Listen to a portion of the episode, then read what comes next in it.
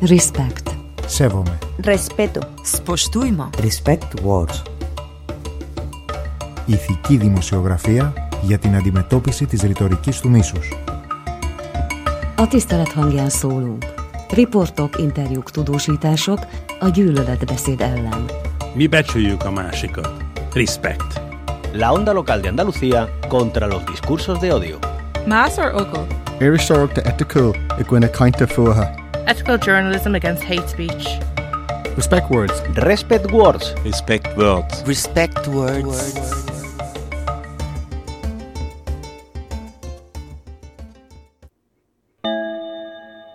Angreifer verstorben. Polizeimeldung vom 28.09.2016, 11.47 Uhr. Polizeibeamte haben gestern Abend in Moabit auf einen 29-jährigen Angreifer geschossen. Nach den bisherigen Erkenntnissen wurden gegen 20.30 Uhr Polizeibeamte zu einer Flüchtlingsunterkunft in die Kruppstraße alarmiert, da ein Bewohner der Unterkunft ein Kind sexuell missbraucht haben soll. Ein 27-Jähriger, gegen den der Verdacht des sexuellen Missbrauchs besteht, wurde vorläufig festgenommen und in ein Polizeifahrzeug gebracht. Als er im Einsatzwagen saß, stürmte der 29-Jährige mit einem Messer in der Hand aus der Unterkunft auf den Mann im Fahrzeug zu. Er ignorierte mehrmalige Aufforderungen, stehen zu bleiben, woraufhin mehrere Polizisten auf den Angreifer schossen. Mit schweren Verletzungen wurde der 29-Jährige in ein Krankenhaus gebracht, in dem er später verstarb. Wie bei Schusswaffengebräuchen üblich, hat eine Mordkommission die Ermittlungen übernommen. Der Tagesspiegel, 29.09.2016. Am Eingang der Traglufthalle wurde in der Nacht zu Mittwoch ein wütender Iraker von Polizisten erschossen. Offenbar, weil er einen Pakistaner erstechen wollte, der die Tochter des Irakers missbraucht haben soll. Eine Tragödie. Doch keine, die sich nicht wiederholen könnte. Vielleicht sogar eine, die so oder ähnlich schon oft hätte passieren können. Missbrauch und Schläge, eine Kultur der Rache und Selbstjustiz gibt es immer wieder unter Flüchtlingen. Die Kriminalität in Hallen und Wohncontainern, aber auch festen Heimen und Hotels ist enorm. Das berichten selbst Helfer. Wütender Iraker von Polizisten erschossen. Der Fall von Hussam Fadl und die Berichterstattung über Geflüchtete.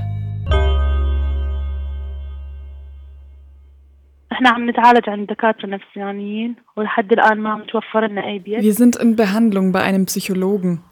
Wir haben noch keine Wohnung. Zurzeit gehen meine Töchter zur Schule, aber wir sind alle noch sehr labil. Saman Gate, Witwe des erschossenen Hussam Fadl. Was man sagen kann, dass die Staatsanwaltschaft ja das Verfahren eingestellt hat und die Staatsanwaltschaft argumentiert damit, dass sie einen Sachverhalt zugrunde legen, wonach die schießenden Polizeibeamten in Notwehr gehandelt haben sollen. Und an dieser Art von Sachverhaltsbeschreibung kann man wirklich einige Zweifel äußern. Das fängt an bei der Frage, ob denn der Getötete überhaupt ein Messer in der Hand gehabt hat, was von Polizeibeamten behauptet wird, bis hin zur Frage, bestand denn wirklich diese, selbst wenn man unterstellt, er hatte ein Messer in der Hand, bestand eine derart zugespitzte Notwehrsituation, dass man den getöteten Herrn Fadel Hussein gleich erschießen musste. Nach Auswertung der Akten, wir haben die jetzt schon eine ganze Reihe, wir haben da auch diverse Schreiben an die Staatsanwaltschaft geschickt, gehen wir im Moment davon aus, dass weder vom Vorliegen eines Messers ausgegangen werden muss, noch dass man von einer Notwehrsituation ausgehen muss. Und dafür gibt es diverse Belege, insbesondere eben Zeugenaussagen. Ulrich von Klinggräf, Anwalt der Familie Fadel. Berliner Morgenpost, 29.09.2016. Die Tat ist vermutlich von mehreren Zeugen beobachtet worden. Der Tatverdächtige ist festgenommen worden und saß, mit Handschellen gefesselt, in einem Streifenwagen vor der Unterkunft, sagte am Mittwoch der Sprecher der Staatsanwaltschaft Martin Steltner.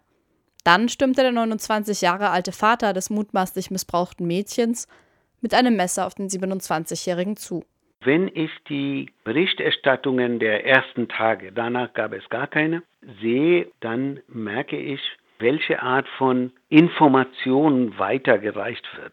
Ein in der Hand mit einem Messer bewaffneter Araber rennt zu einem Täter, um ihn zu verletzen. So ungefähr diese Tenor passt zu der Vorstellung bei nicht nur allgemeiner Bevölkerung, auch bei vielen Polizeibeamten, dass die denken, naja, Araber haben ja nun mal immer ein Messer dabei und die sind rachsüchtig, die Tochter wurde missbraucht, also es ist glaubwürdig. Deswegen denke ich, das politische Bild, das die verbreiten, ist sehr leicht zu verdauen und da bedienen sie diese Klischee, um sich reinzuwaschen.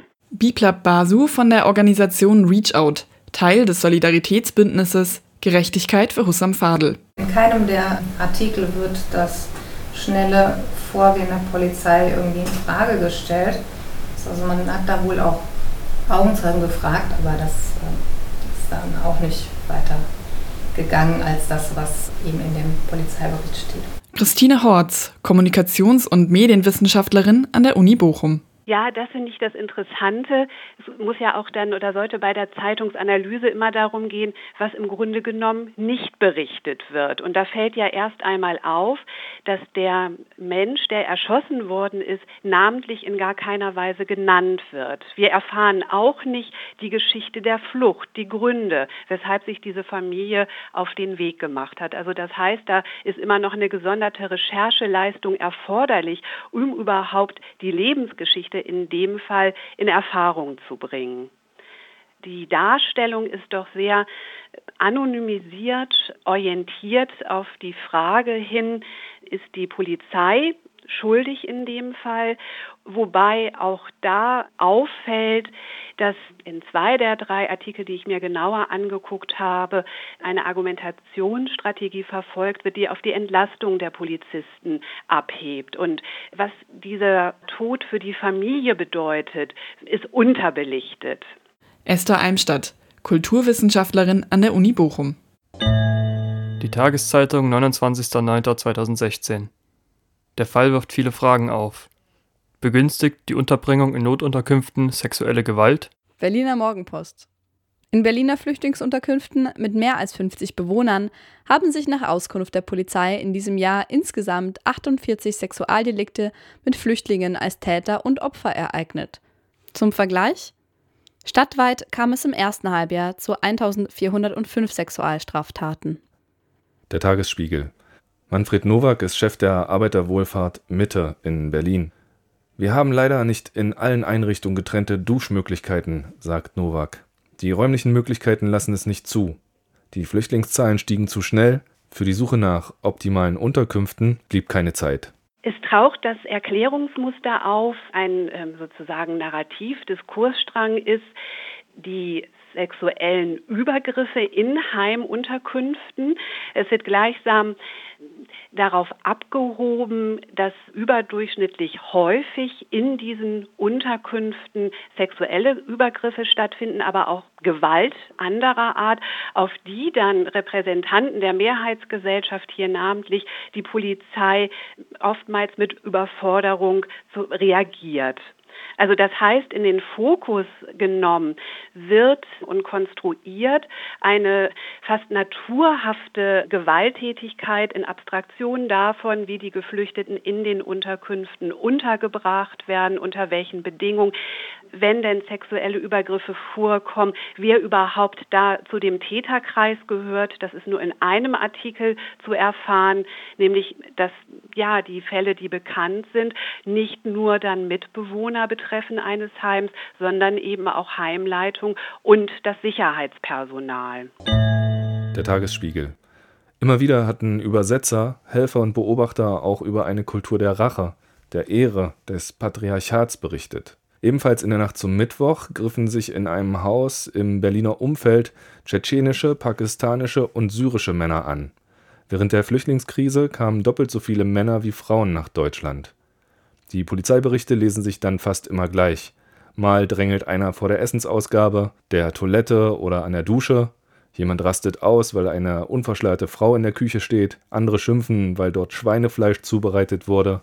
Wieder andere stören sich an ihren Nachbarn, die sie dann lauthals als Jude oder Gotteslästerer bezeichnen.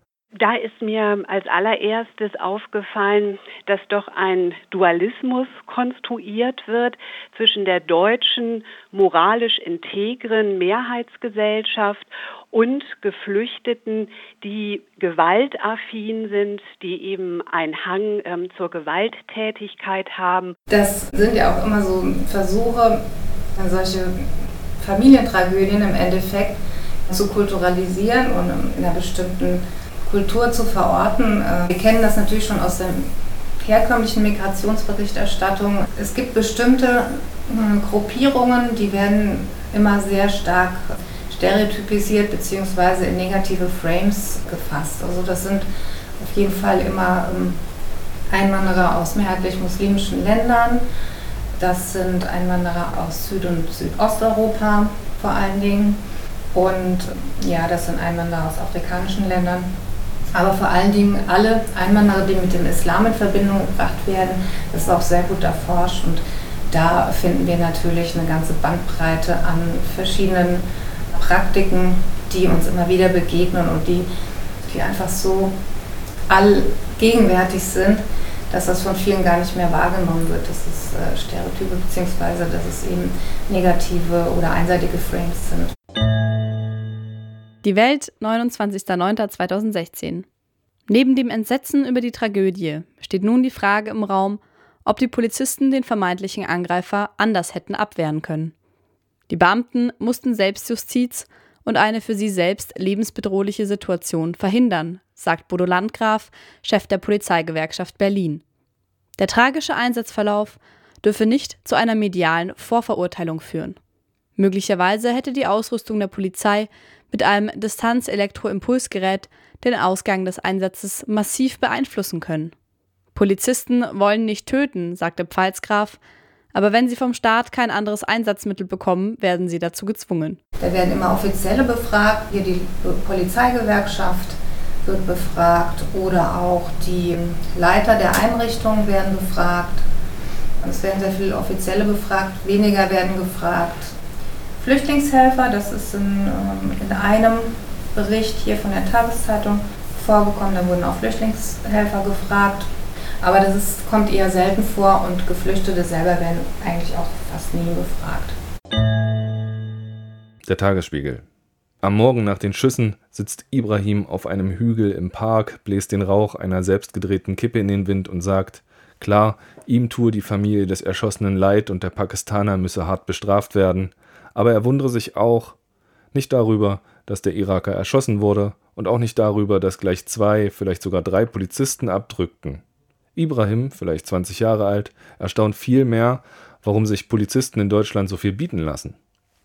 In Damaskus, sagt er in anständigem Englisch, habe niemand einen Beamten anbrüllen dürfen, mit einem Messerfuchteln schon gar nicht. Insofern, folgert Ibrahim, hätten die Polizisten fast lasch reagiert. Das ist auch mal wieder so ein ganz interessanter Aspekt in der Migrationsberichterstattung, dass man sich Gewährsleute aus den äh, jeweiligen Herkunftsländern sucht, die dann eben eine ganz dezidiert harte Meinung haben und dann eben auch sozusagen implizit sagen kann, na seht ihr mal, also hier müssen wir uns jetzt gar nicht schämen, wenn wir auch so denken, denn ähm, da ist ja einer aus dem Land und der ähm, findet es ja auch, dass, der, dass die Polizei richtig reagiert hat.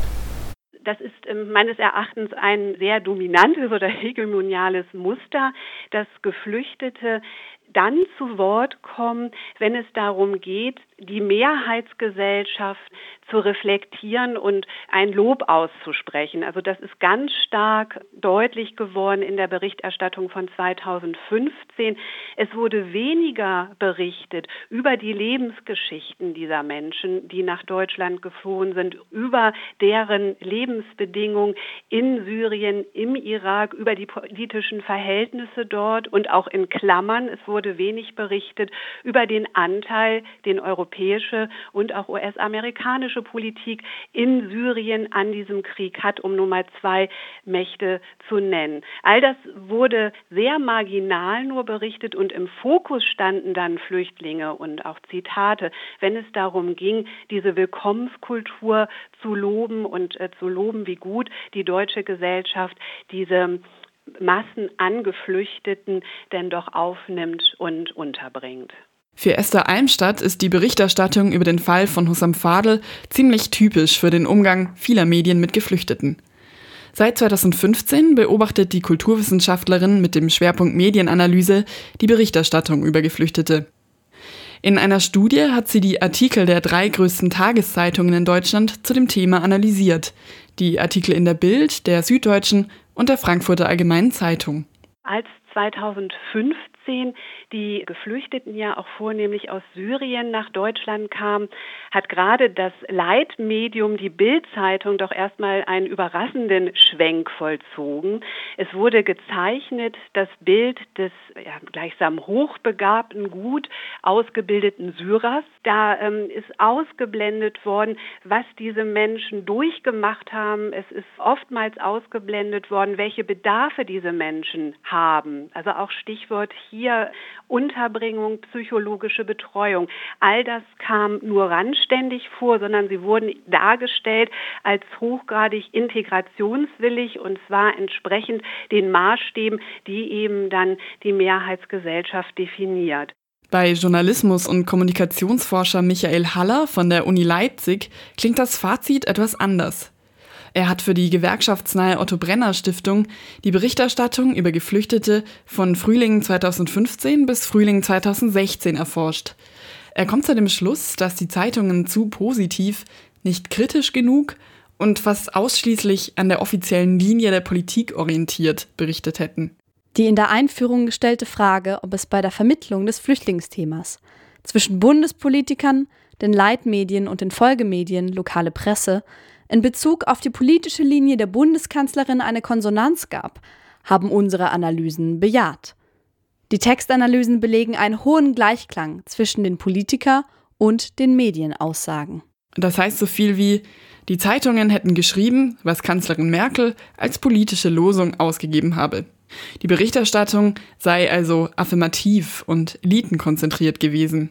Ja, es ist affirmativ gewesen, weil meines Erachtens dann auch die Vertreterinnen und Vertreter der Presse äh, selbstbezüglich mit Blick wirklich auf die deutsche Nation offenkundig den Standpunkt und auch das Urteil hatten, dass ein Fund ist, mit dem sozusagen die deutsche Politik wuchern kann, wenn sie diese Geflüchteten aus Syrien aufnimmt. Michael Haller von der Uni Leipzig geht in seiner Studie aber noch weiter. Bis zum Spätherbst 2015 greift kaum ein Kommentar die Sorgen, Ängste und auch Widerstände eines wachsenden Teils der Bevölkerung auf. Wenn doch, dann in belehrendem oder gegenüber ostdeutschen Regionen auf verächtlichem Ton. Kaum ein Kommentar, während der sogenannten Hochphase August und September versuchte eine Differenzierung zwischen rechtsradikalen, politisch verunsicherten und besorgten, sich ausgegrenzt fühlenden Bürgern. Ich kann das überhaupt nicht sehen, weil die Medien haben erstmals relativ breit berichtet. Sie haben die Flüchtlingshelfer zu Wort kommen lassen. Sie haben die Geflüchteten gezeigt und letztendlich war das ja auch eine Bewegung aus der Gesellschaft heraus. Ich meine, was sollten die Medien denn berichten, wenn 100.000 Leute zum Münchner Bahnhof fahren und Teddybären abgeben, dann äh, war das eben so, ja. Und da jetzt zu sagen, die kritischen Stimmen sind nicht zu Wort gekommen, das äh, sehe ich gar nicht, weil die kritischen Stimmen sind immer zu Wort gekommen in der Flüchtlings- und Migrationsberichterstattung. Im Gegenteil, die hatten sogar immer, äh, haben das lauteste Wort geführt in den Medien. Und insofern, das war die Ausnahme von der Regel sozusagen. Medienwissenschaftlerin Christine Horz findet Michael Hallers Studie nicht nur inhaltlich schwierig, auch handwerklich könne man an der Forschung einiges kritisieren. Horz selber beschäftigt sich seit Jahren mit dem Verhältnis von Medien und Migration. Sie beobachtet, dass Geflüchtete in der Regel noch negativer dargestellt werden als andere Gruppen von Migrantinnen. Vor allem junge arabische Männer werden zunehmend abgestempelt. Es hat sich seit diesen Silvestervorfällen so richtig etabliert. Also immer der arabische Mann, die sexualisierte Gewalt, das gehört irgendwie zusammen oder wird suggestiv zusammengeschweißt. Ein Schwenk in der Berichterstattung, den beobachtet auch Esther Almstadt. Die Willkommenseuphorie im Sommer 2015 sei schnell wieder verflogen. Danach zeichnen Medien zunehmend eine Trennung zwischen deutscher Mehrheitsgesellschaft und kulturell fremden Geflüchteten.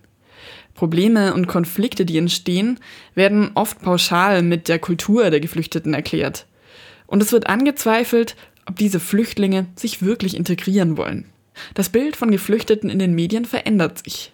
Es hat sich darüber gewandelt, das eine durch eine Form vermeintlicher Selbstkritik, die auch dann die Presse und die Medien an sich vollzogen haben, zu sagen, man sei doch tatsächlich dann in der Beurteilung der Geflüchteten 2015 zu euphorisch gewesen und das Ganze reflektiert immer auf deren, ich sage es jetzt mal zugespitzt, auch Benutzbarkeit, Passförmigkeit für eben diese Gesellschaftsordnung. Also da wurde an denen gelobt, dass es ja doch zähe Menschen seien, die so eine Flucht überstehen. Also dann auch Unternehmer haben sich derart geäußert und die Presse äh, evoziert einen Wandel in der Darstellung, in der eine Selbstkritik vermeintlich geübt wird und man nun verlautbaren lässt, man, ja, die Pressevertreter und Vertreterinnen haben sich doch sehr eben in der ähm, Beurteilung geirrt. Dann werden statistische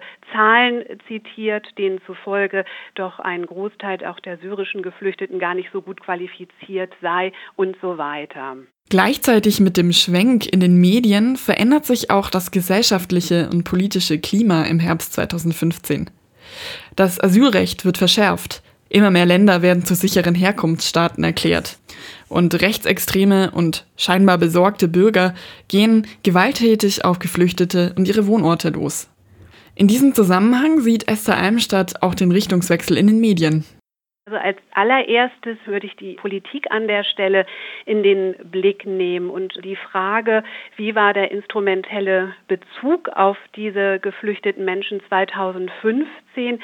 Da meine ich stand sehr im Vordergrund, sich darzustellen als Weltordnungsmacht auch, die auch dazu einen Anspruch hat, weil man doch sehr humanitär mit diesen geflüchteten Menschen umgegangen ist. Und dieser Titel wird in der Weltpolitik, also seitens der Deutschen, gar nicht mehr so in Anschlag gebracht. Also das heißt, das Interesse an den Geflüchteten hat sich geändert seitens der Politik. Es war auch das Urteil, diese Menschen integrieren zu können, meines Erachtens Erachtens und da immer Integration gedacht, vor allem als Integration in den Arbeitsmarkt. Und dieser Bezug hat sich seitens der Politik geändert und meines Erachtens stellt sich ein Großteil der Presseberichterstattung zu wenig distanziert zu dieser politischen Wandlung und der Bezugnahme auf Geflüchtete. Dieser abgrenzende Bezug auf Geflüchtete zeigt sich auch im Fall von Hussam Fadl. Ein Familiendrama, der tragische Tod eines Familienvaters, wird inszeniert als patriarchaler Racheakt eines wütenden Irakers. Das Unfassbare wird erklärt mit der arabischen Kultur von Hussam Fadl und mit der Überforderung der deutschen Willkommensgesellschaft. Geflüchtete selbst kommen kaum zu Wort. Sie werden zur anonymen Masse von weiblichen Opfern und männlichen Tätern.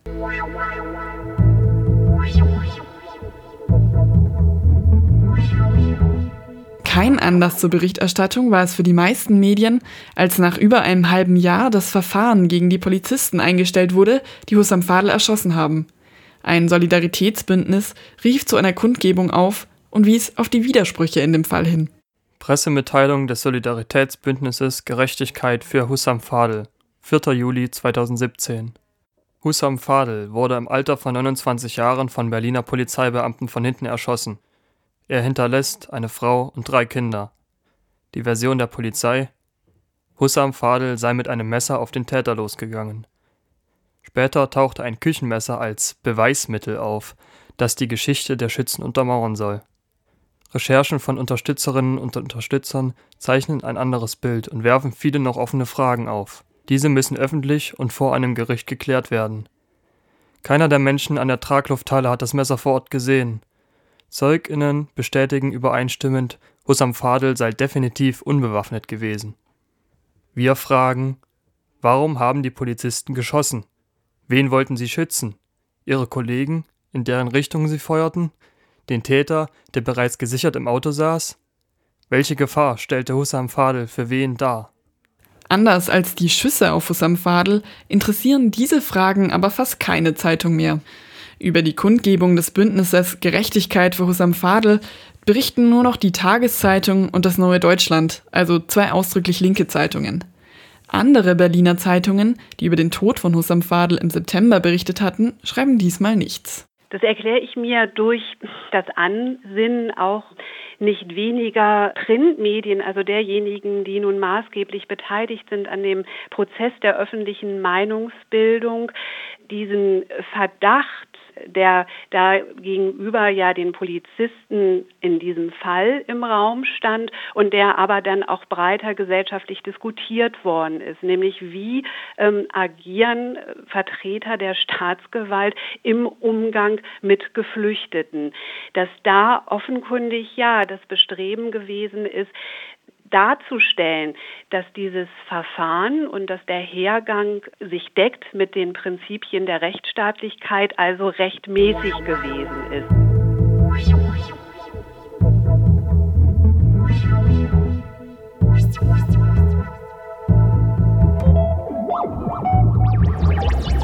Viele Medienschaffende haben wohl auch rechte Lügenpressebeschimpfungen im Hinterkopf, wenn sie über Flucht und Migration berichten. Bei wenigen Themen hagelt es so viele Shitstorms wie bei Artikeln zu Geflüchteten oder Muslimen und Muslima. Damit trotzdem differenziert und meinungsstark berichtet wird, muss in der Medienlandschaft viel passieren, meint Christine Horz. Also da gibt es verschiedene Ansätze. Es gibt sozusagen verschiedene Ebenen, wo man ansetzen kann. Der erste Ansatz, der würde vielleicht auf der individuellen Ebene des Journalisten ansetzen Journalisten könnten sich vielleicht ein bisschen stärker auseinandersetzen mit diesen Themen. Klar, das ist natürlich schwierig, die haben immer Eile, da ist kein Geld für tiefere Recherche, wird auch nicht viel Aufhebens gemacht, um vielleicht ähm, Weiterbildungsmöglichkeiten für Journalisten. Das wäre dann die nächste Ebene. Dann gibt es auch wirklich nicht keine großen Anstrengungen, um Journalisten mit Migrationshintergrund stärker einzubinden. Ich sage jetzt nicht, dass die sich automatisch besser auskennen, aber ich glaube, es tut einer Redaktion eigentlich ganz gut, wenn möglichst vielfältige Sichtweisen auf ein Thema gerichtet werden. Insofern wäre das sicherlich gut. Dann ähm, bei, bei zum Beispiel öffentlich-rechtlichen Sendern, da ist es auf jeden Fall sinnvoll, dass jetzt die Rundfunk- und Fernsehräte ein bisschen vielfältiger aufgestellt sind, aber das ist natürlich nicht so, wie wir uns das erhofft hatten. Das ist alles noch sehr 90er, würde ich jetzt mal behaupten. Also es ist alles diese Gruppenrechte, wie man das in den 90ern hatte.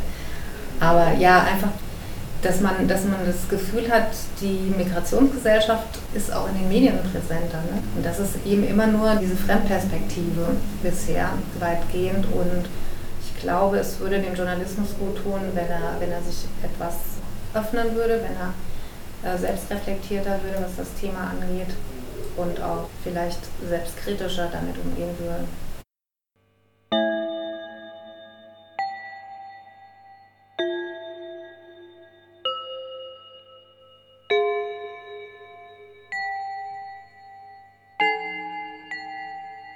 Die Witwe des erschossenen Hussam Fadel, Samangate, kam in der ersten Berichterstattung über den Fall gar nicht zu Wort. Und auch später werden hauptsächlich die Pressemitteilungen des Solidaritätsbündnisses zitiert. Doch ihr ist Öffentlichkeit für den Fall ihres Mannes wichtig und sie hat viele Fragen an die deutsche Politik. Ich will, dass die Verbrecher zur Rechenschaft gezogen werden. Und wir wollen, dass sich die Stadt für uns interessiert. Meine Töchter und ich sind noch im Heim. Niemand von den großen Verantwortlichen ist zu uns gekommen. Wo ist die Menschlichkeit? Die, die Witwe und ihre Kinder, die haben einen subsidiären Schutz bekommen für dreieinhalb Jahre. Dagegen hat der Anwalt aber geklagt und es gibt das Ziel eben, dass sie eine Anerkennung für einen Flüchtlingsstatus bekommen. Laura Jansen ist Teil des Solidaritätsbündnisses Gerechtigkeit für Husam Fadel. Das Bündnis hat im vergangenen Herbst ein Klageerzwingungsverfahren eingereicht. So sollen die Polizeibeamten, die Husam Fadel erschossen haben, doch noch vor Gericht kommen. Die Chancen seien aber sehr gering. Und berichtet werde über den Fall eigentlich nicht mehr.